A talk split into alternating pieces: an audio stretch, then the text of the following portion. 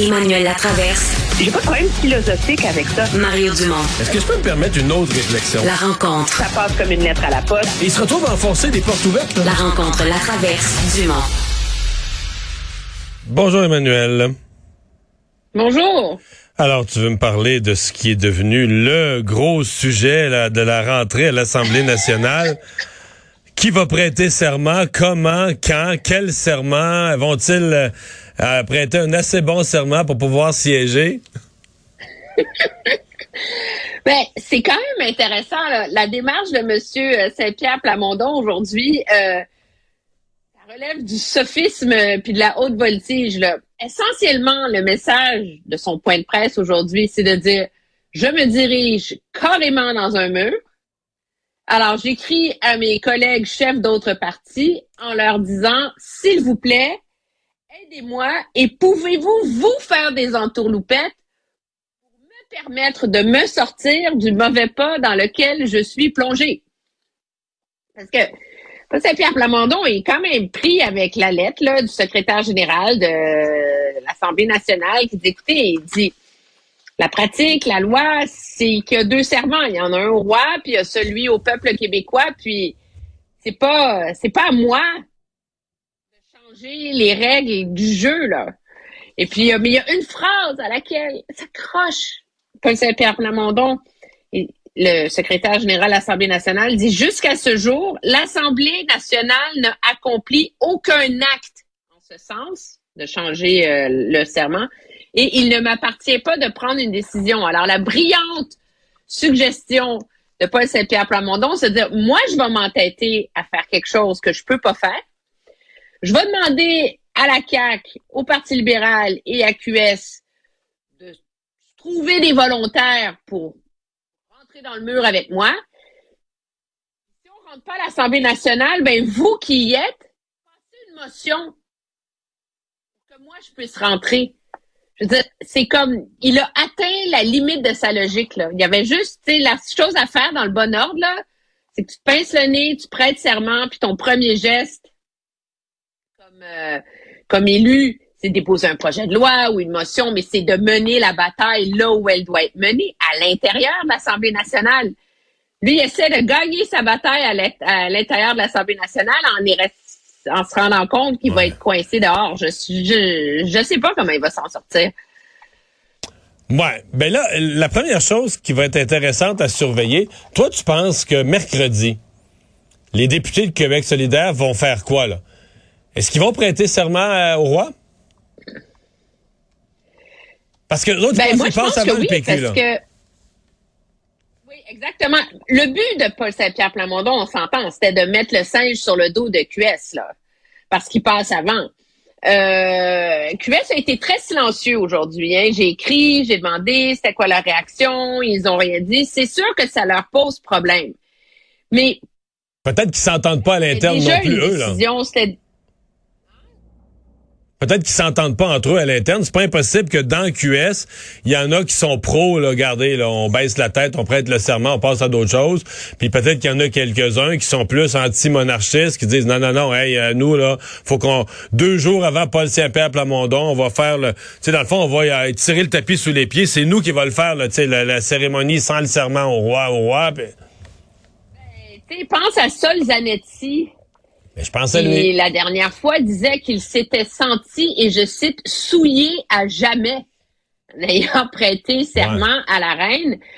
Moi, je soupçonne que quelqu'un comme Sol Zanetti est comme, Hey, écoutez, il a raison, pourquoi on n'embarque pas, euh, tu sais, tout le monde? Alors, ça va être, euh, ça va être intéressant, mais c'est sûr que si QS embarque pas, il, il reste tout seul. Là, puis je vois pas comment il. Parce que ce qui est sûr, c'est que le gouvernement est pas dans ce jeu-là. La lecture qu'en fait le gouvernement, c'est que, que ce que propose Paul Pierre Plamondon, ça tient pas la route. Qu'une motion, ça tient pas la route. Ouais, mais je te la Et pose que la oui, on veut Ouais. changer le serment. Il y a comme un, je pense qu'il y a un consensus qui émerge là-dedans. Puis bravo à Paul Saint-Pierre Plamondon d'avoir mis ce débat-là à l'avant-plan. Mais le gouvernement veut que ça se fa- fasse en bonne et due forme à l'intérieur d'une réforme parlementaire, etc. C'est pas à la va comme je te pousse parce que Paul Saint-Pierre Plamondon a décidé de faire des parages avant son entrée à l'Assemblée nationale. Mais est-ce que, par exemple, ce qu'il propose, par une motion, Est-ce que par une motion, l'Assemblée nationale pourrait se soustraire ou soustraire certains de ses députés à la Constitution canadienne? Parce que l'obligation de prêter serment est inscrite dans la Constitution canadienne. Je dis pas que je suis d'accord avec, je dis pas que c'est de que c'est à, date de 2022 là, que c'est au goût du jour, mais c'est là, dans la Constitution canadienne, la loi dit pour siéger, il faut que tu prêtes serment. Euh, mettons que l'Assemblée nationale fait l'Assemblée nationale fait une motion là. Il me semble que l'Assemblée nationale est en dehors de ses pouvoirs. Là. Dire, la Constitution est au-dessus des lois. veux dire, une motion de l'Assemblée ben- nationale, peux-tu la placer au-dessus des lois et au-dessus de la Constitution? Regarde, l'argument de Paul Saint-Pierre Plamondon, c'est de dire que si on le laisse entrer à l'Assemblée nationale puis qu'on fait une motion, t'as pas besoin de faire plus parce que c'est comme si on avait fait du droit à l'anglaise, la common law. On a changé les us et coutumes. De facto, là, c'est ça. Ça, ça va faire jurisprudence. C'est bon.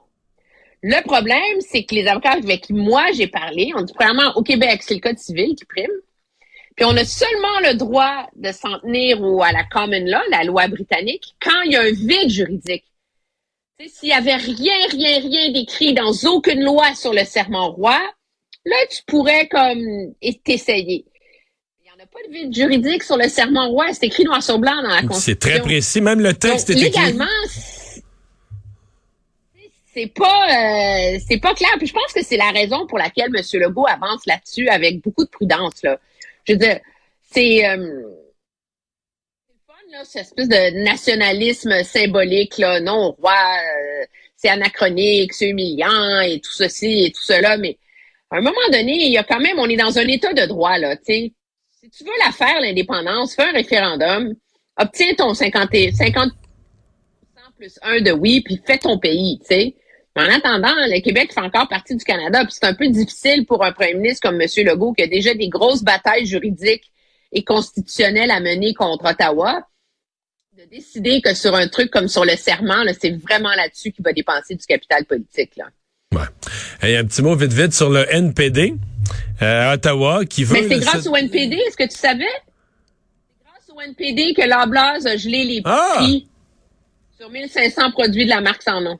Il n'aurait pas pensé à ça sans le NPD. Vous a dit M. Singh aujourd'hui, parce qu'on sait que le NPD est en méga croisade contre les profits des grandes bannières et des grandes chaînes alimentaires, mais le NPD a quand même gagné une victoire assez importante aujourd'hui. Il y avait une mission, il y avait une motion déposée à la Chambre des communes euh, qui était votée et euh, bon, je t'épargne là les, les super profits, la cupidité, euh, tous les trucs idéologiques. Il y a un truc dans cette motion-là qui demande que la Chambre des communes demande au Bureau de la concurrence de mener une enquête en bonne et due forme.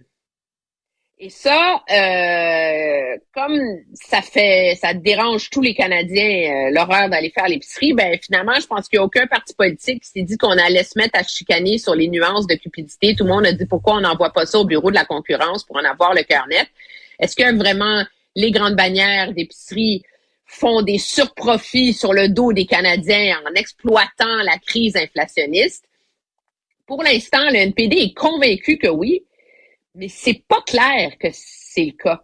Euh, Sylvain Charlebois, que tu reçois souvent ton émission, a fait une étude, lui, puis il dit à date, on peut pas on peut pas tirer cette conclusion-là. Oui, les chaînes alimentaires font des gros profits, mais sont marginalement plus élevés qu'ils l'étaient il y a un an ou 18 mois ou deux ans.